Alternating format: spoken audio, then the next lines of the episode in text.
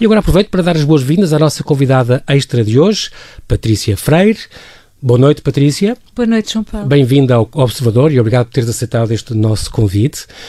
Um, a Patrícia eh, é, digamos que tem, depois da sua, de, do seu curso de gestão das artes do espetáculo, um, tirou um mestrado em antropologia e uma pós-graduação em culturas visuais digitais, o que é uma coisa extraordinária e que tem tudo a ver com a, a atividade cultural que a Patrícia tem desenvolvido. Sim, as culturas visuais digitais vieram dar uma espécie de uh, substrato teórico para o trabalho que estou a desenvolver neste momento no Aura, que é um festival de luz e que trabalha essencialmente com expressões artísticas que implicam luz, nomeadamente projeções, esculturas de luz. Portanto, há todo um envolvimento cultural à volta da arte. Sobre, sobre, sobre, o Aura, nós depois de a seguir à meia hora vamos falar com mais calma e vamos convidar as pessoas uh, a irem.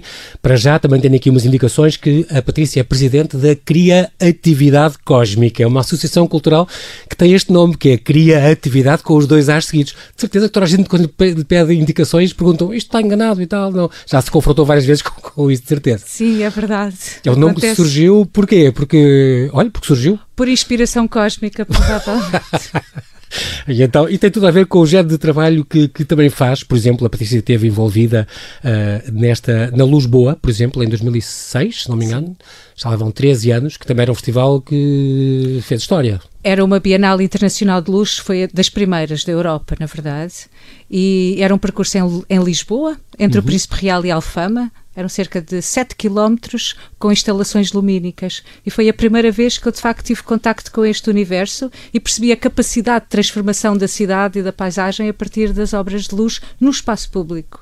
É, é incrível porque a Maria João, a falar disso, faz lembrar de uma grande amiga minha chamada Maria João Pinto Coelho, que é arquiteta e que provavelmente conhece, uh, e que se doutorou em, em, Bath, Inglaterra, em eliminação de monumentos. E, e, portanto, e é incrível como ela, por exemplo, explicou-me, ela fez um, uma tese ou um trabalho sobre Évora, e só a mudar a iluminação de, de ruas conseguia fazer com que as pessoas tenham influências na segurança e não só, no comércio, uh, na limpeza das ruas, em tudo. As pessoas passam, mudam o percurso que fazem habitualmente se a rua estiver iluminada de outra maneira e se houver outras alternativas. É impressionante como a iluminação pode gerar comportamentos diferentes.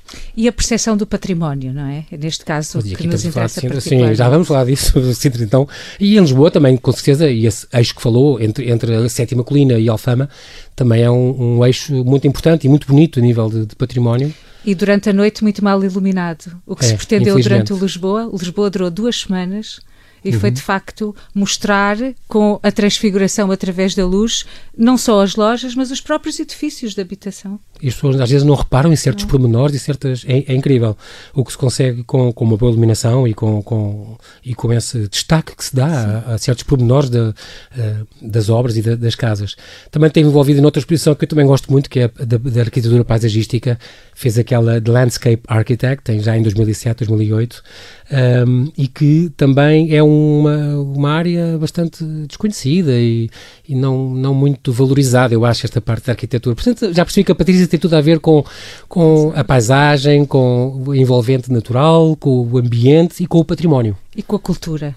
Com essencialmente com as pessoas, no fundo, não é? Quer o património tangível, quer o património edificado. E, portanto, é nessas, é nessas áreas, nessas águas, digamos assim, que eu pretendo desenvolver o meu trabalho. Esta, esta coisa dos passeios também é uma pessoa, a Patrícia é uma pessoa de de andar a pé, de passear a pé. Essa coisa dos dias de passeios, os passeios extramuros, Lisboa, é uma coisa que também desde sempre gostou de fazer e, e organiza. Sim, eu faço isso há quase 20 anos. Um, agora de uma forma mais intermitente, mas uhum. uh, continuo a convocar uh, as pessoas para o prazer de caminhar. Uh, o caminhar como um ato meditativo, mas também como um ato de atenção não é? Essencialmente como um ato de desenvolvimento sensorial e de percepção daquilo que nos rodeia e ao mesmo tempo fazendo também um trabalho sobre nós e sobre, no, e sobre a nossa relação com o espaço. Uhum. E que e hoje em dia é uma coisa que já começou isso há uma, há uma série de anos. Estou, estou a pensar isto já.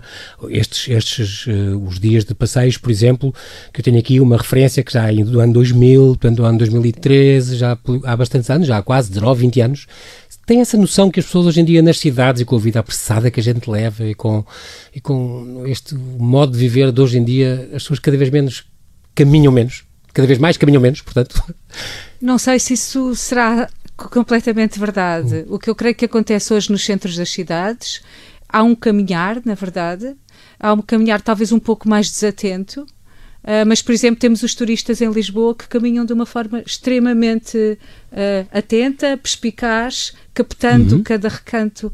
Portanto, eu acho que o caminhar tem a ver com o nosso estado de espírito e sobretudo quando somos turistas, isso também é verdade. E agora estou a pensar que quando nós viajamos a certas cidades e depois às vezes pomos no telemóvel ou no relógio os quilómetros que andamos, às vezes andamos 19, 20 quilómetros a percorrer uma cidade em Praga ou onde, onde seja, a visitar monumentos e não, não temos muito essa noção. Mas cá somos capazes de pegar no carro para ir ao supermercado, que é a dois quarteirões. Isso acontece um bocado. Sim, eu creio que essa eu acho que isso é uma questão de, de transformação de mentalidades, eu acho que está a acontecer está a acontecer.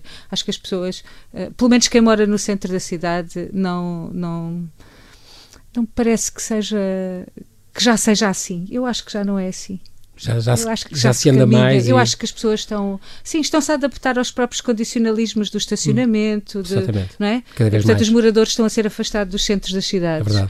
E, e para onde vão também, naturalmente, hão de aparecer uma série de serviços que, que vão eh, permitir que o carro não seja tão utilizado.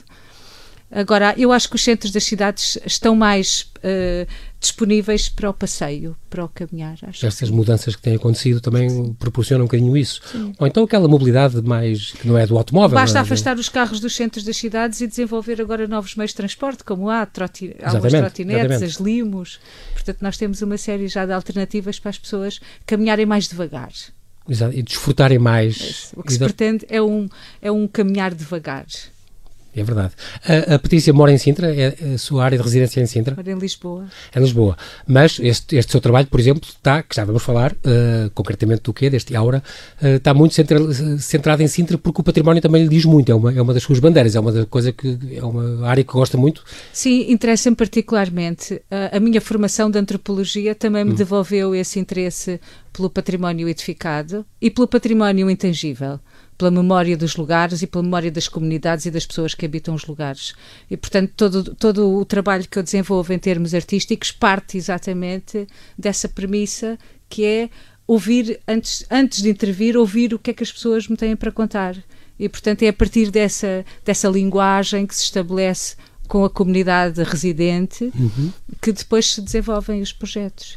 Porquê Sintra? Porquê é que se preocupou e, e, em fazer este festival em Sintra? Uh, o cenário, obviamente, não podia ser mais bonito, mas uh, como é que conseguiu essa, essa ligação tão forte que hoje faz tem com Sintra?